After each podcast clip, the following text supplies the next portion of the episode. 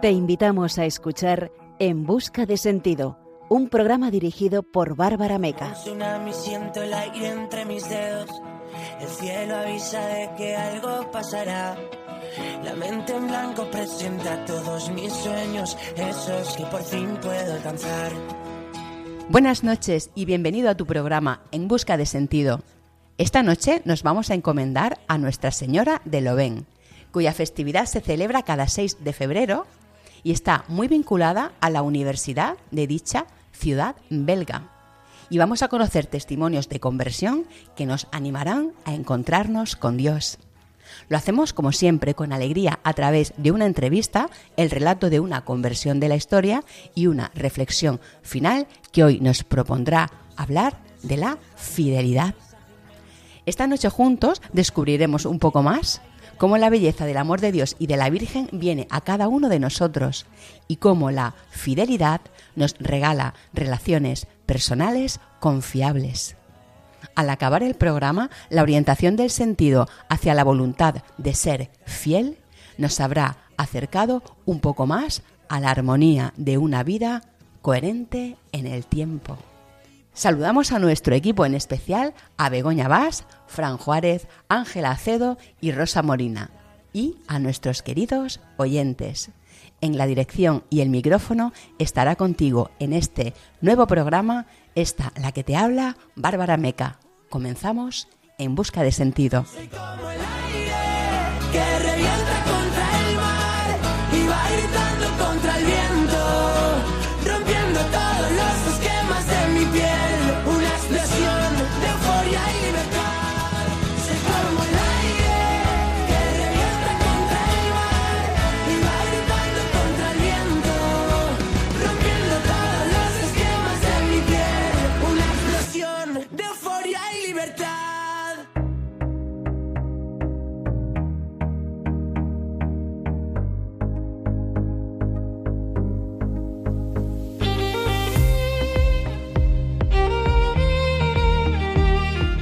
Esta noche sentiremos cómo el amor de Dios y de la Virgen vienen a nosotros muchas veces cuando menos lo esperamos. En nuestro espacio cada mes de María nos acercamos a Nuestra Señora de Lovén, una advocación mariana muy vinculada a la famosa universidad de dicha ciudad belga. En nuestro testimonio de hoy conversaremos con Noemí García Fernández una colaboradora de proyecto de amor conyugal que cambió la idea de divorcio por la de la reconciliación gracias a su participación en dicho proyecto. En nuestra sección A la luz de un testimonio conoceremos la historia de Elizabeth Lesser, una mujer de fe que logró la conversión de su marido ofreciendo los sufrimientos de la enfermedad y muerte que aquella padeció. Cerraremos el programa con La Lucerna, nuestra sección para el punto y final, una reflexión desde el agradecimiento y la esperanza en Dios en la que hablaremos de la fidelidad.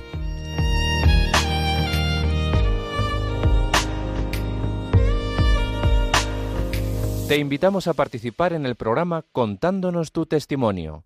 Puedes escribir al número de WhatsApp 611 770 800 611-770-800 o a la dirección de correo electrónico en busca de sentido arroba radiomaria.es. Queremos escuchar tu historia de conversión.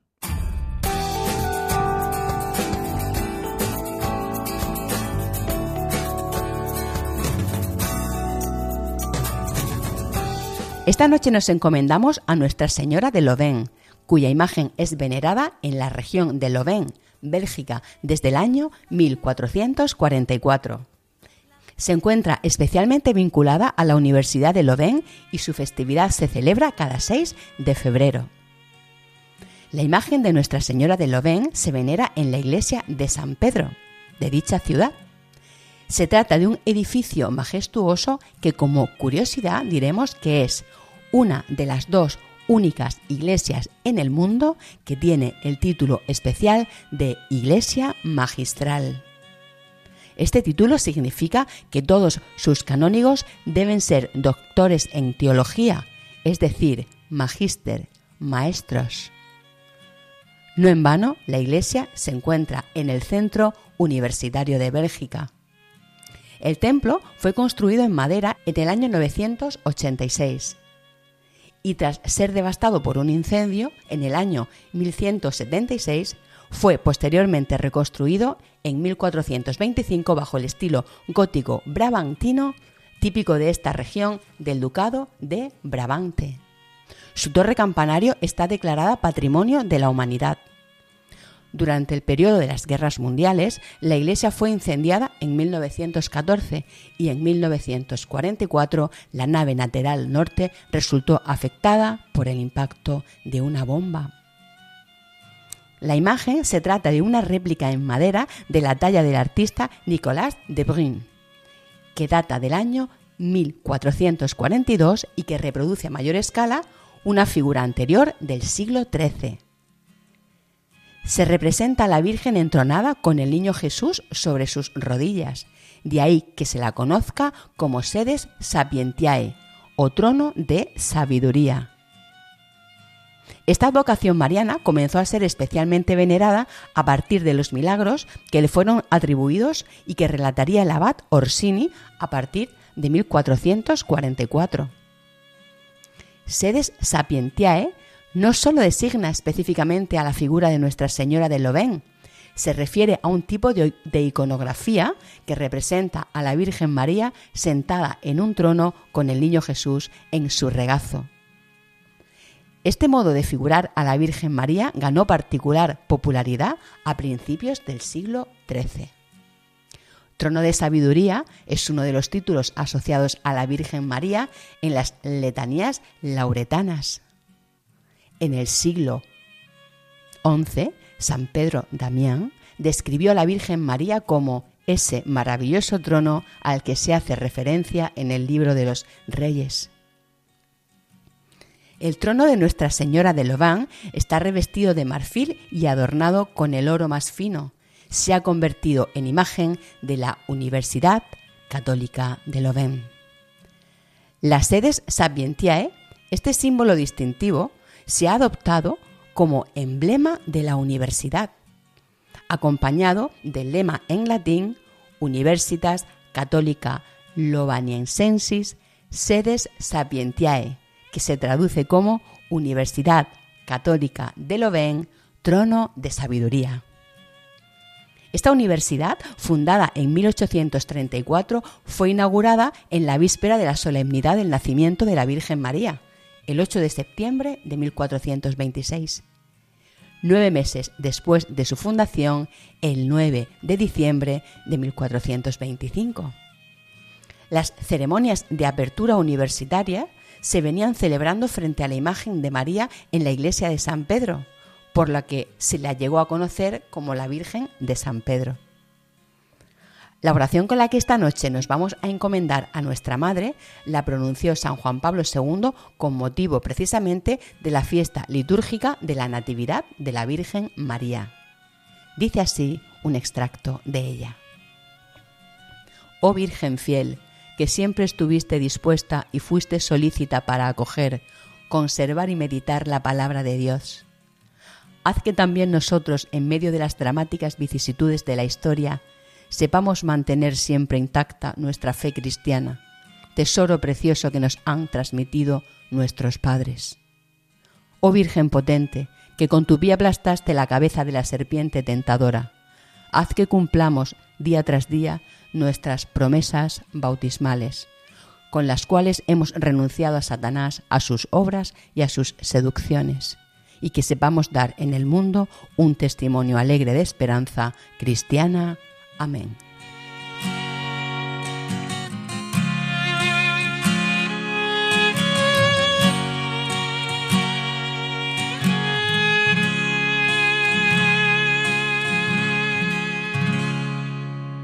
Están escuchando En Busca de Sentido. Esta noche tenemos con nosotros a Noemí García Fernández. Ella es una mujer casada, eh, tiene 40 años, tres hijos de 8, 6 y 3 años, es de Murcia, profesora de formación profesional en un instituto en Cartagena y colabora en Proyecto de Amor Conyugal. Buenas noches, Noemí. Buenas noches, Bárbara. ¿Qué tal? Muy bien. Bueno, pues vamos a regresar a, la infancia, a esos primeros momentos de contacto con, bueno, pues con la iglesia en, en tu vida. Y creo que la viviste en Andorra, ¿no? Correcto. Yo, bueno, mm, mis padres son de Almería y de Murcia, respectivamente, pero es cierto que se fueron a vivir a Andorra, yo me he criado allí. Y bueno, mm, ciertamente yo no he tenido contacto eh, con la fe, con la iglesia, con la religión hasta, hasta mi adultez, hasta mi madurez. Cuando era pequeña, pues bueno, si bien es cierto que los domingos con mis amigas, pues siempre íbamos a misa, pero porque íbamos todas juntas. Pues bueno, pues mm, era lo que en ese momento, pues la actividad que hacíamos los domingos, íbamos a misa, ayudábamos al sacerdote de la iglesia, y es verdad que entre nosotras nos gustaba mucho pues ser, ¿no? Pues la que toca la campanita en ese momento, o bueno, pues las distintas tareas que nos mandaba, pero bueno, pero mm, yo en ese momento lo vivía como una reunión con mis amigas los domingos por la tarde y poco más.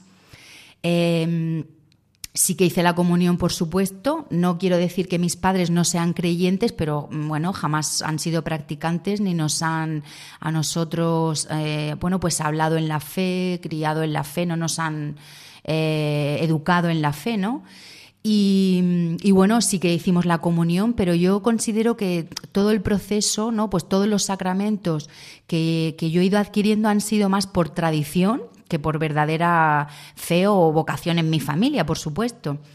Eh, de hecho, la, comunión, bueno, pues la hice aquí en Murcia. Mi, bueno, mi, mi, madre y mis padres, pero mi madre especialmente, pues tenía, le hacía ilusión venir aquí a su Murcia a que yo hiciera la comunión y para mí en ese momento, pues incluso fue un momento un poco desagradable porque yo no estaba con mis amigas, no conocía, bueno, pues al resto de niñas de la comunión y en fin, no, yo no, en ese momento yo no sentía a Dios, no, me era ajeno a pesar de, fíjate, pues de estar tomando los sacramentos, pero yo no, no lo conocía, no, no lo conocía. ¿Haces eh, la confirmación en, en, Andorra o en Murcia? Sí, hice la confirmación en, en Andorra pero por lo mismo, pues porque un grupo de amigas también lo hacía y yo dije, pues bueno, sí que es verdad que soy una persona que lo que empiezo me gusta terminar y yo dije, pues si la, acabar de, ¿no? de, confirmar la comunión, eh, la confirmación, yo esto lo termino, pero insisto, me confirmé por lo mismo, pues por tradición, porque allí se llevaba, mis amigas lo hacían y ya está, pero no porque yo creyera nada más de ahí. Empiezas y terminas, como tú bien has dicho, pues tus estudios universitarios, entras al mercado laboral, trabajas, eh, vas siguiendo un poco, bueno, pues los patrones habituales, ¿no? De una vida normal y, bueno, y conoces al que hoy es tu marido. Correcto. ¿Cómo, cómo se entabla esa relación y qué, bueno, qué tipo de relación es la que vais Vale. Pues sí, mira, yo, bueno, me, vine de Andorra a vivir a Murcia, a estudiar. Yo, pues como bien has dicho, bueno, pues estudié y bueno, pues yo eh, me puse a, trabajar. Yo me puse a trabajar en una tienda, en un comercio, y en este comercio nos conocimos mi marido y yo. Eh, bueno, pues al principio, pues, bueno, pues como en la mayoría de las relaciones, pues fue un principio, pues, un principio bonito. Eh, bueno, pues. Mm, eh, con muchas ganas de estar eh, juntos el uno con el otro, de entrega, ¿verdad?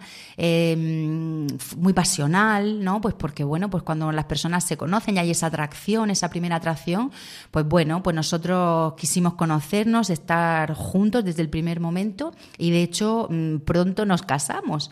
No tardamos mucho en poner fecha de boda, también por la iglesia.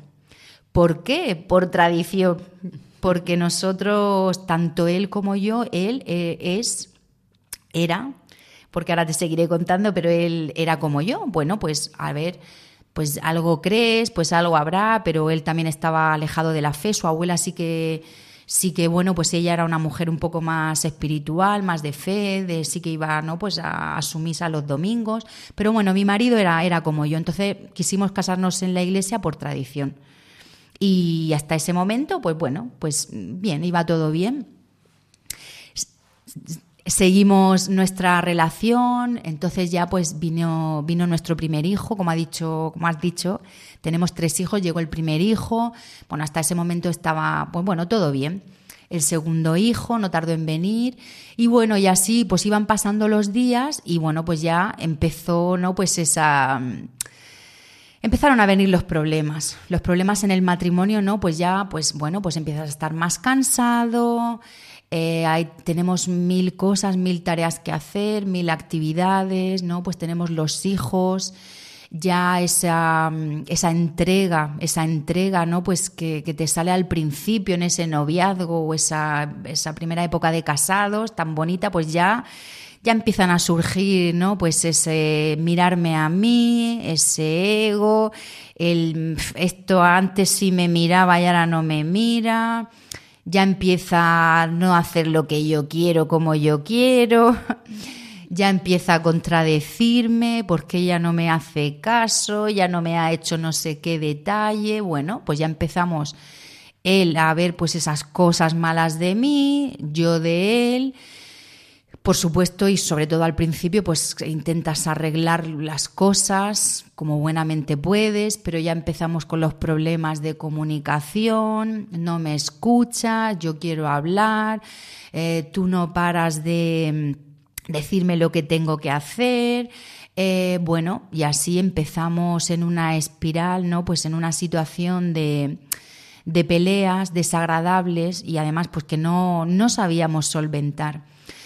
Em, sí, esas, esas, peleas. Sí, y entonces, mm, bueno, y ya el, el, culmen de toda una situación dentro de lo que te estoy contando, tristemente, como lo que se puede llamar habitual, ¿no? Pues los problemas de la convivencia, de los hijos, de no me escuchas y no nos ponemos de acuerdo, bueno, pues también se sumó que él, mi, mi marido, empezó a tener, bueno, pues a mi parecer, pues una relación demasiado próxima con una compañera de trabajo yo, bueno, pues yo lo veía, ¿no? Yo sentía pues que eso, pues que me estaba faltando al respeto. Yo a él, bueno, pues claro, yo se lo decía, le decía a Pedro, mm, ¿qué está pasando? Yo estoy empezando a ver situaciones que no me gustan, que me parecen faltas de respeto hacia mí pero él no las quería ver, él no las reconocía, él, bueno, pues no, pues incluso pues decía que yo que me inventaba cosas, que eso no era cierto.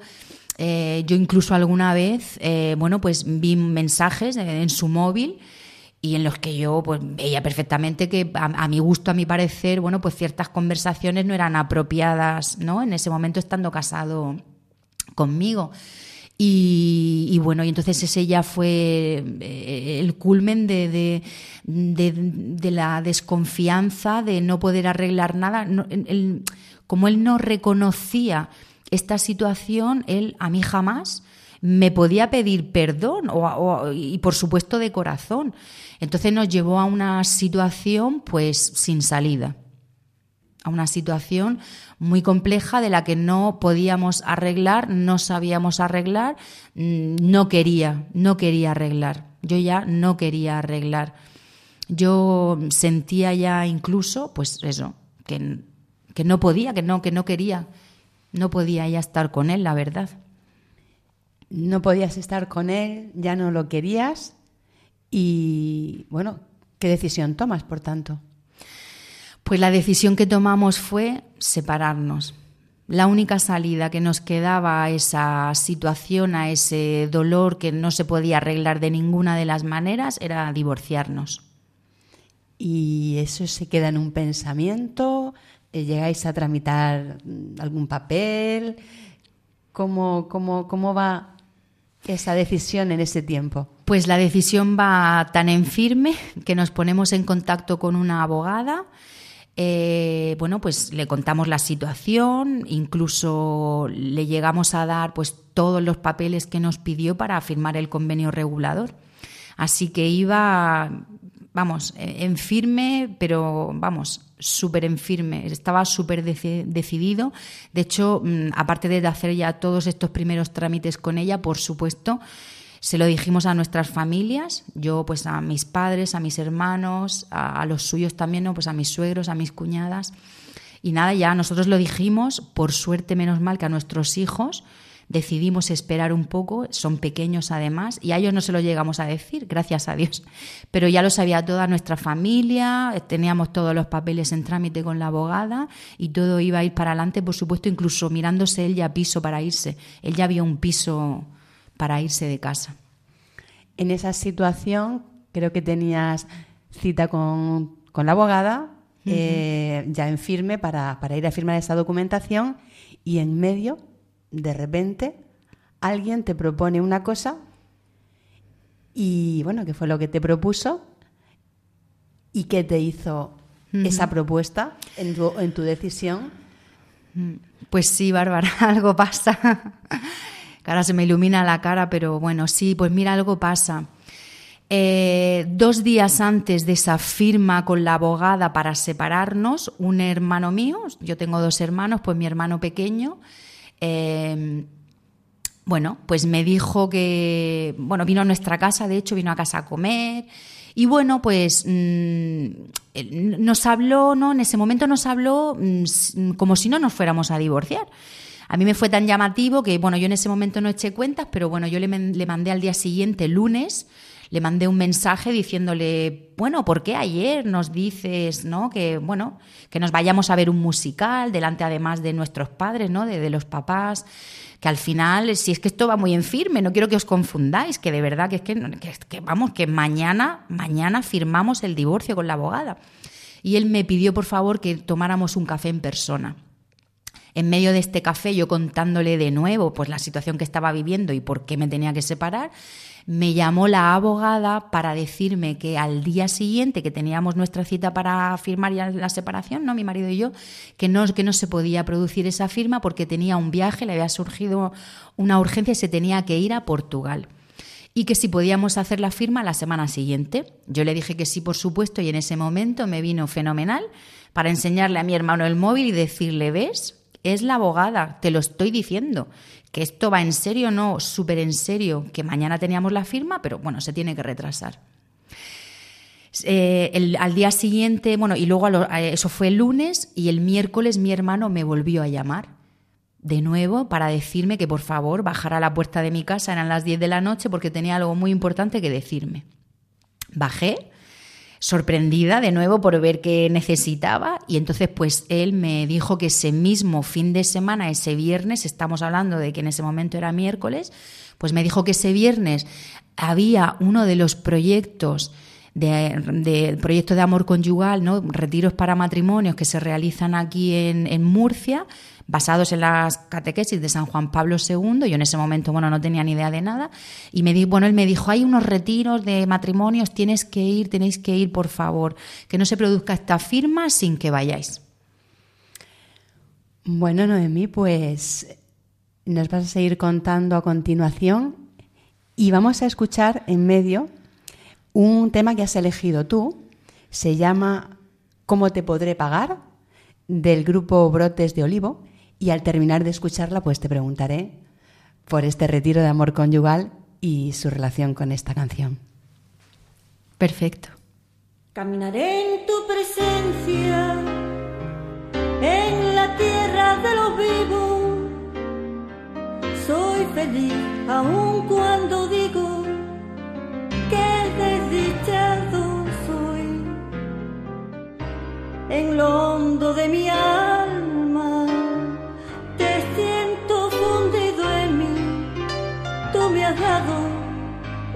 mil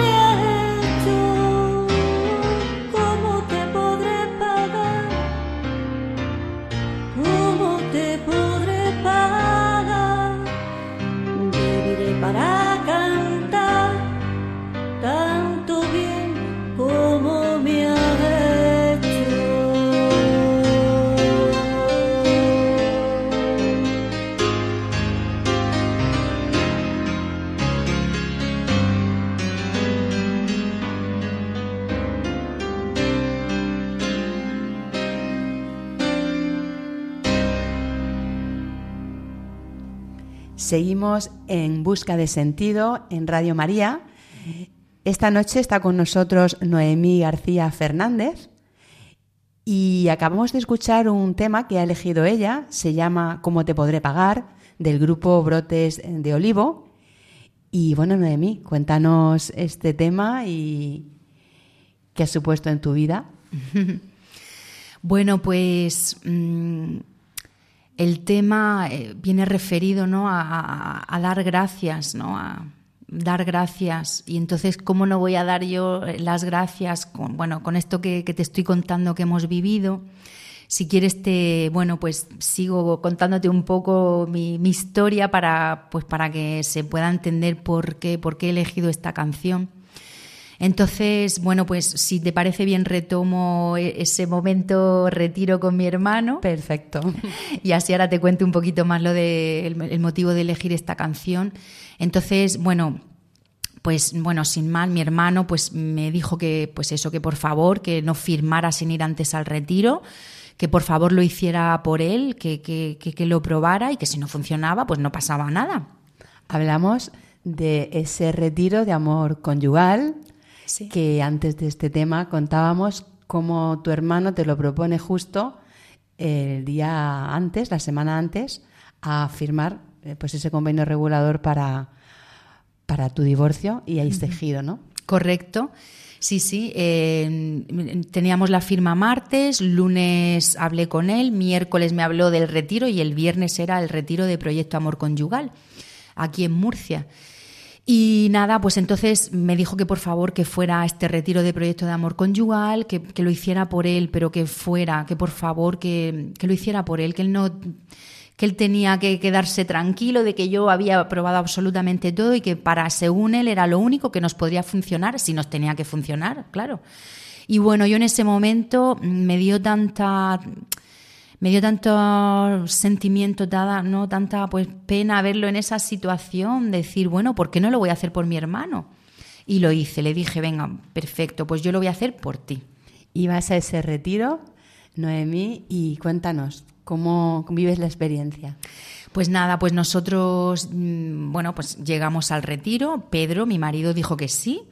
Llegamos ahí el retiro y bueno, y he de decir, de hecho, que todavía ese viernes por la mañana yo estaba que decía, ay, madre mía, ¿dónde, dónde nos estamos metiendo? ¿Para qué? ¿De qué me va a servir? Si lo tengo tan claro. En fin, pero bueno, yo al final por el amor a mi hermano y a mi cuñada, por supuesto también, ¿eh? porque ella siempre ha estado también con mi hermano, ¿no? Pues eh, ayudándonos. Y bueno, pues nada, pues entonces nosotros llegamos allí, a ese retiro. ¿Qué te puedo contar? Pues, mm, ¿qué te puedo contar? Nosotros cuando llegamos allí, mm, bueno, pues a lo primero era una sensación de, de, extrañez, de qué hacemos aquí, pero si bien es cierto que ya en el ambiente mm, se respiraba como paz, como, bueno, pues paz, pues bueno, buen ambiente. Y también es cierto que desde que empezamos a vivir las primeras experiencias que allí se viven, yo no podía parar de llorar. Yo llevaba muchísimo tiempo sin llorar y yo pues no podía parar de llorar. Y yo decía, pero bueno, ¿esto qué me pasa? Y yo lloraba y lloraba y lloraba. Eh, y llegó, pues bueno, pues llegó el sábado tarde-noche en una de las experiencias que, allí se viven. Pues llegó, bueno, pues eh, había una experiencia que teníamos que hacer dentro de una iglesia. Y yo, pues, en un momento determinado, pues mm, noté perfecta, perfectísimamente, pues como de repente esa piedra que yo sentía que era por dentro, que, que era mi corazón, cómo se rompió y, de repente empecé a notar una paz, una paz inmensa, tremenda, algo que yo jamás en mi vida había sentido, nunca jamás. Y yo mm, es como que retomé el aliento de nuevo, era como que me sentía otra vez carne y, entonces yo recuerdo mm, mirar de reojo a mi marido que lo tenía sentado al lado, él me miró y me dijo, dice, ¿te sientes tranquila? Y yo, bueno, fue como mirarnos y decir, estamos sintiendo lo mismo. O sea, nos quedamos los dos en ese momento, bueno, pues paralizados. Yo estaba Bárbara en el banco que no me podía ni mover. O sea, estaba con una sensación de paz. Es que me hubiera quedado en ese banco sentado, alguna vez lo he dicho, para siempre, porque era paz, paz. Bueno, no, te puedo explicar. Y, y, bueno, sentía de hecho incluso, fíjate, como mariposas en el corazón son unas sensaciones que yo sabía que eso, por supuesto, no era algo normal ni terrenal. Yo sé que eso venía de, ahora entiendo, ahora perfectamente entiendo cuando dicen que el Espíritu Santo actúa, claro, es que lo he entendido perfectamente. Y lo único que te puedo decir, Bárbara, es que fue, bueno, pues todo, todo lo que allí vivimos fue precioso. Yo no paraba de llorar. Vivimos, yo viví personalmente, mi marido, ese momento de conversión brutal. Y lo único que te puedo decir es que el domingo teníamos súper claro que no nos íbamos a divorciar, que íbamos a seguir luchando, ¿no? Pues eh, mm, para estar juntos y que veríamos a ver qué iba a pasar, porque al final es un camino, por supuesto y que teníamos que seguir trabajando, por supuesto. Allí en ese retiro también es cierto, en el retiro de Proyecto Amor Conyugal, es un método, te enseñan a amar, no sabemos, no sabemos amarnos, y menos con nuestros criterios, em, pues mundanos, nosotros y, y, más nosotros, nosotros que no, éramos no creyentes. Entonces, pues basando nuestro matrimonio en los criterios míos y él en los suyos y poniendo siempre en batalla sus criterios contra los míos, pues llegamos hasta donde llegamos al divorcio. Y allí, pues, aprendimos a que estábamos totalmente equivocados, no sabíamos amar y, y no contábamos con la herramienta más potente que teníamos, el sacramento del matrimonio, a Dios en medio de nosotros. Entonces, pues bueno, ha sido, es un método pues, que te enseña a amar y que, y que perdura en el tiempo de forma voluntaria, si tú luego quieres, nosotros por supuesto queremos y no podemos despegarnos de esa fuente, pues mm, es, te hacen un seguimiento, ¿no? Tú tienes ese seguimiento pues para seguir, ¿no? Pues trabajando en, nuestro matrimonio según Dios lo pensó, basado pues en las catequesis de San Juan Pablo II. Y recibiste un doble fruto sí. en tu matrimonio y tu conversión. Correctísimo. Correctísimo. Es que ha sido, ¿por qué hemos, por qué he puesto esta canción? Porque es que siento tal, tal, tal gratitud por decir por qué, por qué, o sea, bueno, pues ya hasta el final, ¿no? Pues ahora estoy descubriendo, ¿no? Pues bueno, pues que es, un don de Dios, es gracia de Dios, eh, por lo que sea lo ha decidido así, pero estoy tan, tan, tan, tan, tan agradecida que pues le digo, ¿cómo te podré pagar? Porque, bueno, al final y también te das cuenta y dices, es que es verdad que bueno, que Dios, que la Virgen María, la Virgen que conduce este proyecto, que no da por perdido a ningún matrimonio. A, todos, al, que te piensas que ya es imposible y que esto no tiene solución, pues no, si al final lo que te pasa es que no te sabes amar, pues claro que te enseñan y que, puedes amar y que te cambie la mirada, la mirada totalmente. Bueno, Noemí, pues eh, vamos terminando esta entrevista y no quiero dejar pasar eh, esta última pregunta, ¿no? Eh, ¿Qué les dirías, claro, a nuestros oyentes, a estas personas que en un momento están pasando por lo que, por lo que tú pasaste, en este momento de duda, en este momento de dolor en su matrimonio? Pues, ¿qué voy a decir yo? Es que con lo que te estoy contando, pues bueno, es lo único que yo podría decirles es que realmente es imposible, en muchas situaciones se necesita ayuda. Cuando uno solamente lucha con sus fuerzas, con mi yo, con mis criterios, y la otra persona lo hace con los suyos, es que al final se produce una lucha de, del uno contra el otro, del, del ego, de la soberbia. ¿Quién puede más de los dos? Pues ninguno. Entonces al final bueno, y especialmente a, matrimonios que estén como nosotros, que tienen ese sacramento, se han casado por la iglesia delante de Dios, pues es que seguramente si están en la situación en que estábamos nosotros es porque no lo conocen, no conocen ese sacramento. ¿Qué les diría yo? Pues que tienen que conocerlo, que tienen que conocer el plan que tenía Dios, de verdad el plan que tenía para los matrimonios, que no es nuestro plan, no es el plan. El matrimonio no es como nosotros lo hemos ido construyendo con nuestros propios criterios y nuestras fuerzas y mi yo y, el, y la otra persona que pone su yo. ¿Qué voy a decir yo? Pues que por supuesto a nosotros, como hacer el retiro de Proyecto Amor Conyugal, pues nos ha abierto los ojos y nos ha cambiado indistintamente de la conversión. Porque por suerte y sigo dando gracias a Dios cada segundo de mi vida, a nosotros no, bueno, pues nos ha supuesto la conversión, pero allí han ido y van muchísimos matrimonios creyentes, practicantes, que han mm, reorientado su matrimonio por completo y les ha cambiado también la, mirada, la forma de mirarse, de llevar su matrimonio, la relación con sus hijos, todo. Entonces, pues, ¿qué les voy a decir yo? Pues, por supuesto que el retiro de matrimonios ahí está, del proyecto Amor Conyugal, abierto para todo quien quiera, quien sienta que deba hacerlo. Y, si no se puede por lo que sea, pues que, busquen ayuda, que busquen ayuda en sus parroquias, en grupos, otros matrimonios y que, en fin, que es, lo que yo puedo decir porque es lo que, lo que nosotros hemos vivido. Pues Noemí, muchísimas gracias por darnos tu testimonio. Ha sido un, placer tenerte con nosotros en Busca de Sentido en Radio María. Muchísimas gracias, muchas gracias.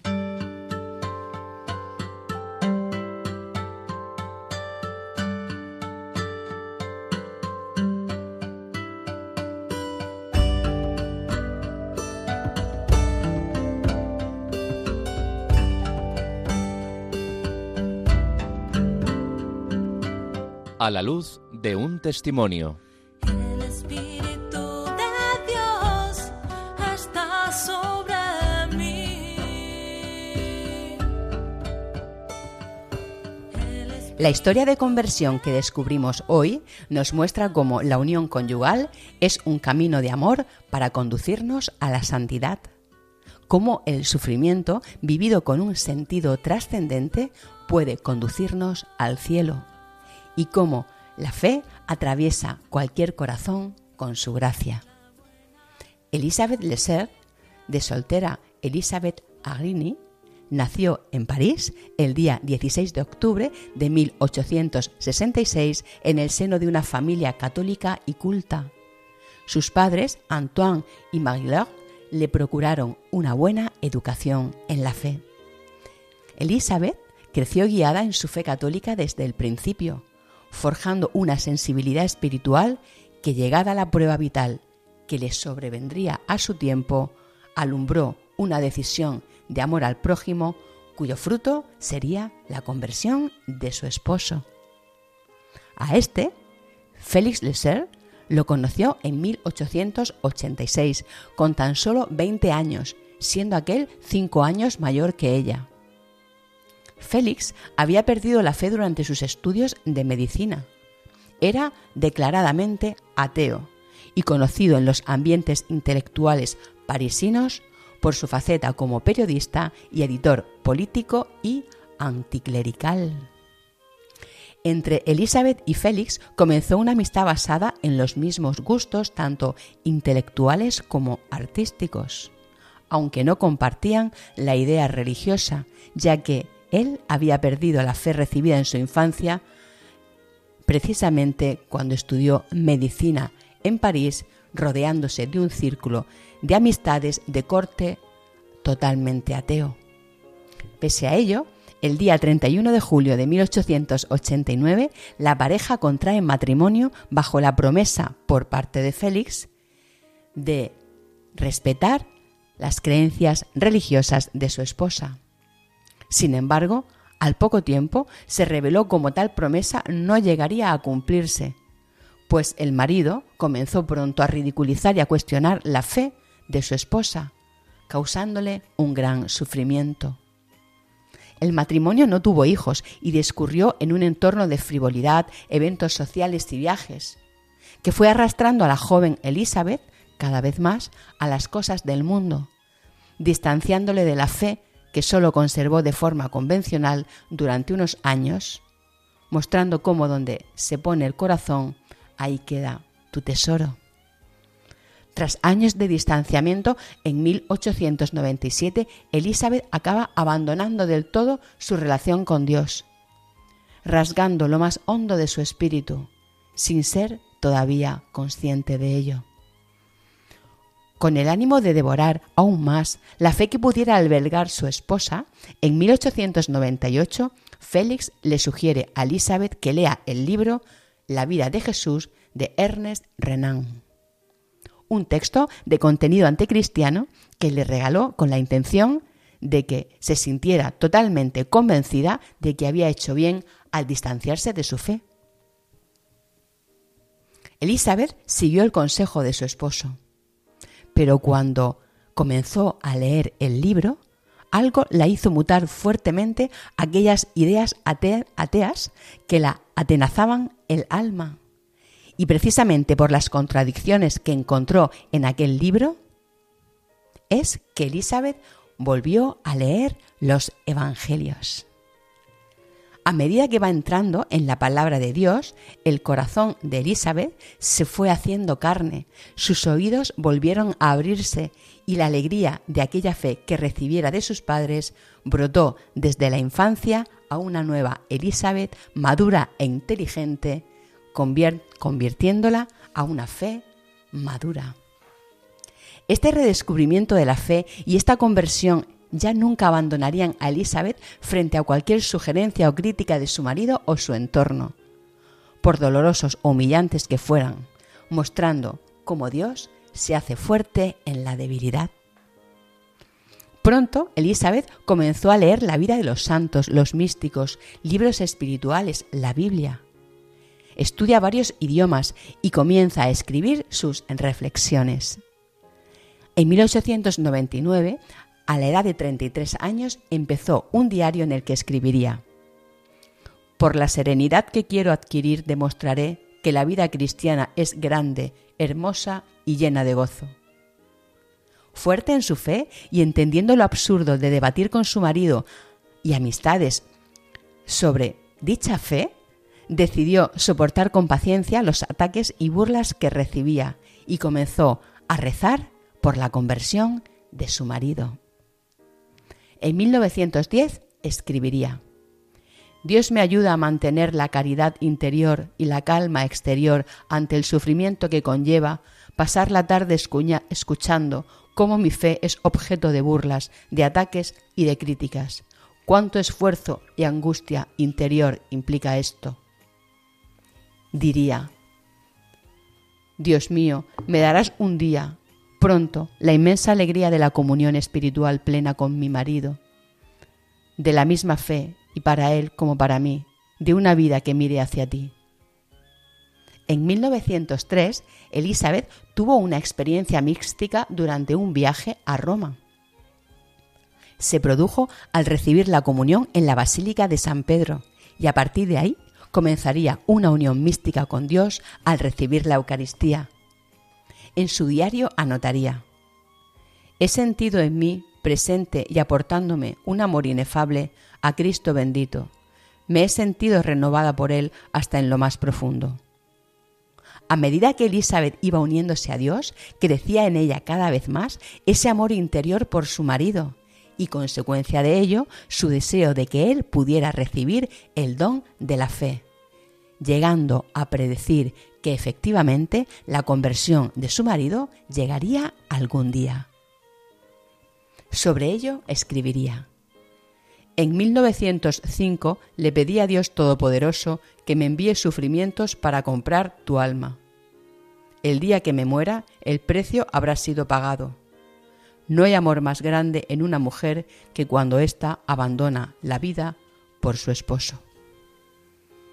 Apenas dos años más tarde, en 1907, Elizabeth enfermó de cáncer de mama, siendo operada y radiada en 1911. Todavía muy débil, le pidió a su esposo la llevase a Lourdes sobre el sufrimiento y la muerte diría, ni una de nuestras lágrimas, ni una de nuestras plegarias se pierde, y tienen una fuerza que muchas personas desconocen. Cada alma que se eleva, eleva al mundo. Creo que entre las almas, las que están en la tierra como las que están en el purgatorio y las que han alcanzado la verdadera vida, fluye una gran corriente infinita hecha con el sufrimiento los méritos y el amor de todas ellas, y que nuestro más mínimo dolor, nuestro más leve esfuerzo puede, por medio de la acción divina, alcanzar ciertas almas independientemente de que estén cerca o lejos, y llevarlas a la luz, la paz y la santidad.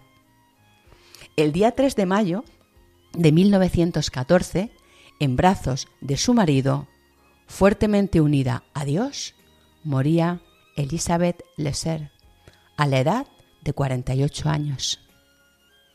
Tras su muerte, su esposo, Félix Lesser, se convirtió de modo fulminante al catolicismo en Lourdes. En 1919 se hizo religioso dominico y en 1923 fue ordenado sacerdote.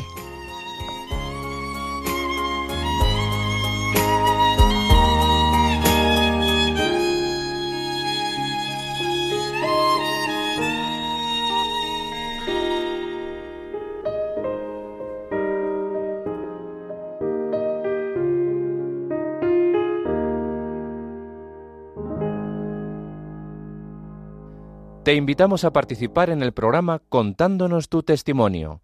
Puedes escribir al número de WhatsApp 611-770-800, 611-770-800 o a la dirección de correo electrónico en busca de sentido radiomaria.es.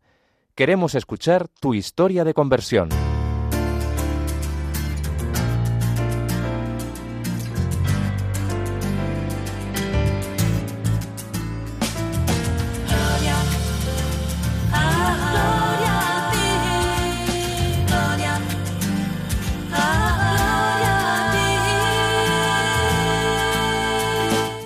Lucerna.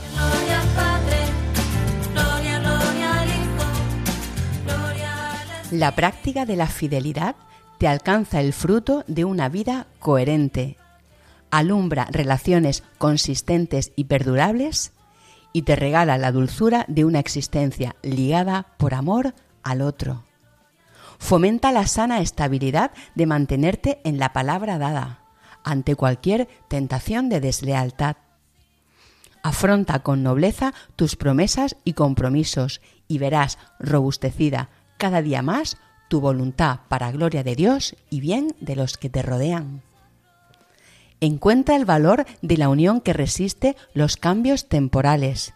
Es congruente en el tiempo y se consolida de honestidad mutua en la prueba. Agradece la fidelidad de Dios con el firme propósito de ser, a su vez, fiel. Como ha dicho el Papa Francisco, nuestra fidelidad no es más que una respuesta a la fidelidad de Dios. Nuestro Dios es un Dios que trabaja horas extras gratuitamente.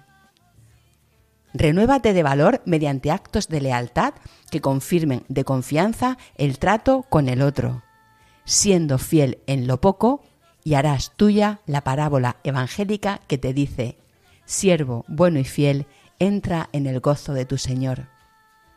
Un ejercicio espiritual que te ayudará a fomentar la fidelidad es la oración confiada al Espíritu Santo pidiéndole especialmente el don de la fortaleza, reconociendo que Dios puede hacerlo todo nuevo. Dice el Papa Francisco, la fidelidad de Dios es una fidelidad paciente. Tiene paciencia con su pueblo, lo escucha, lo guía, le explica lentamente y calienta su corazón.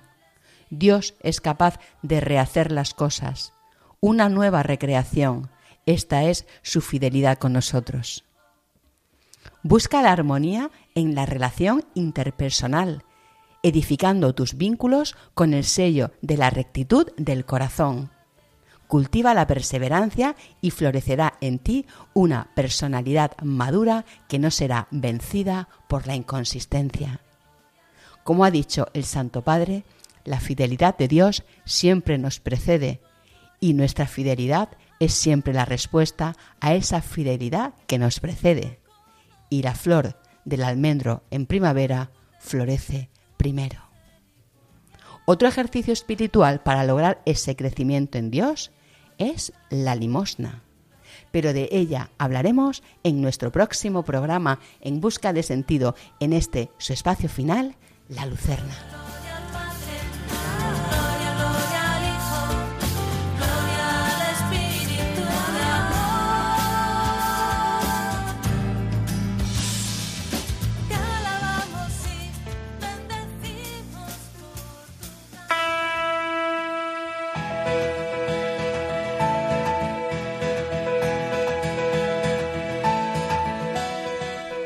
Esta noche, bajo el manto de Nuestra Señora de Loven, a quien nos hemos encomendado, hemos hablado con Noemí García Fernández, una colaboradora de proyecto de amor conyugal que cambió la idea de divorcio por la de la reconciliación tras su participación en dicho proyecto. En nuestro espacio, a la luz de un testimonio, hemos conocido la historia de Elizabeth Lesser una mujer de fe que logró la conversión de su marido ofreciendo los sufrimientos de la enfermedad y muerte que padeció. Y acabamos con La Lucerna, nuestra sección para el punto y final, siempre una reflexión desde la alegría y la esperanza en Dios.